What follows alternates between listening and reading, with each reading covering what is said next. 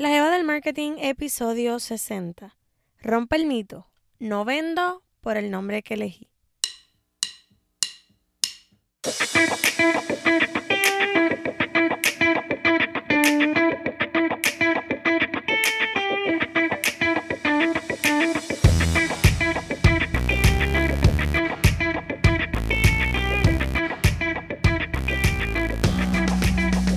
Hola, hola, mi nombre es Shirley y te doy la bienvenida a este nuevo episodio de La Eva del Marketing, el podcast, donde aprendes sobre teoría, ejemplos reales y estrategias de mercadeo para que leves el marketing game de tu negocio a otro nivel. Hoy tengo que confesarte que estoy en baja.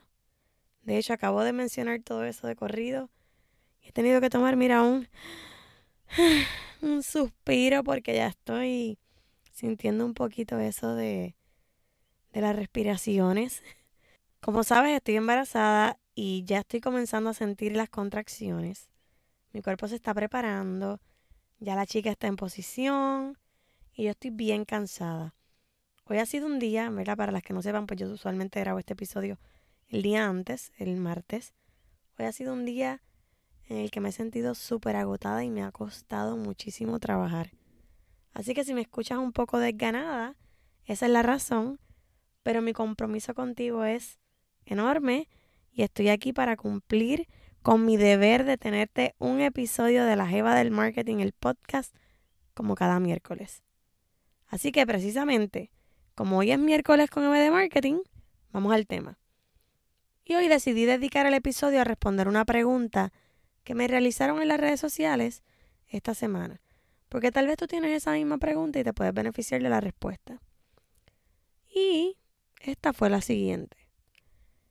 ¿El nombre tiene que ver para vender? Si es latino o es americano. unas personas me crearon confusión y aunque yo tengo el nombre y me encanta, me han hecho creer que el nombre influye. Esto me lo preguntó una chica y cuando ella eh, me dice que si es latino o americano es si es en español o en inglés.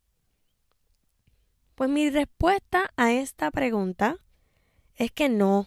El nombre no tiene que ver nada con las ventas de tu, negocio.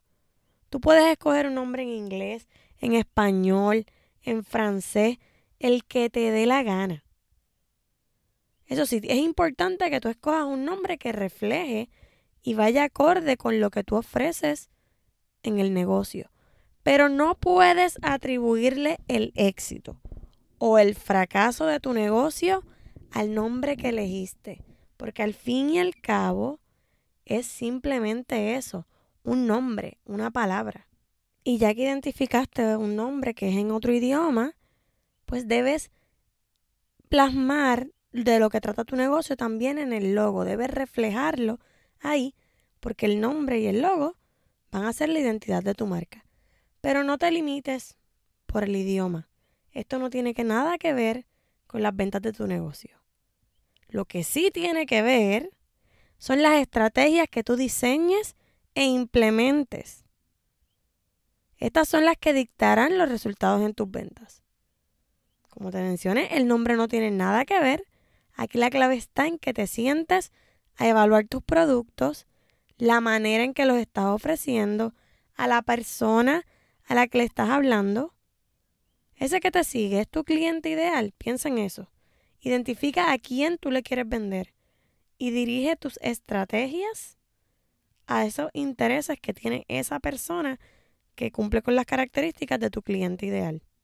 Así que si al igual que esta chica tú estás pensando que la razón por la cual tú no estás obteniendo los resultados que esperas es por el nombre de tu negocio, quiero que rompas el mito, que evalúes tus pensamientos y te enfoques en diseñar e implementar estrategias que te ayuden a lograr los números que tú deseas ver en tu negocio.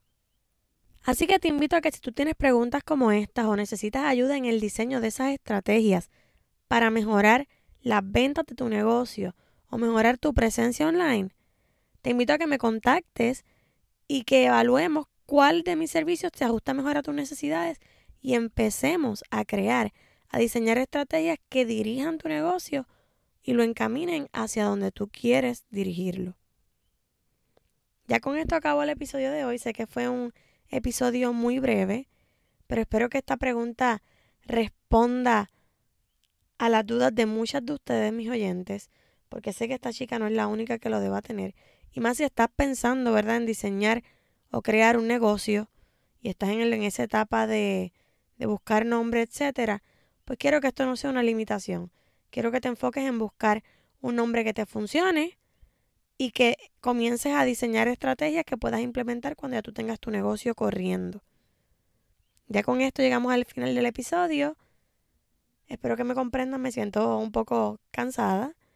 Como siempre digo, espero que esta información que he compartido contigo te ayude a entender mejor el mercadeo y a pensar qué hacer o qué estrategias implementar en tu negocio, idea, proyecto, you name it. Gracias por conectarte conmigo una vez más.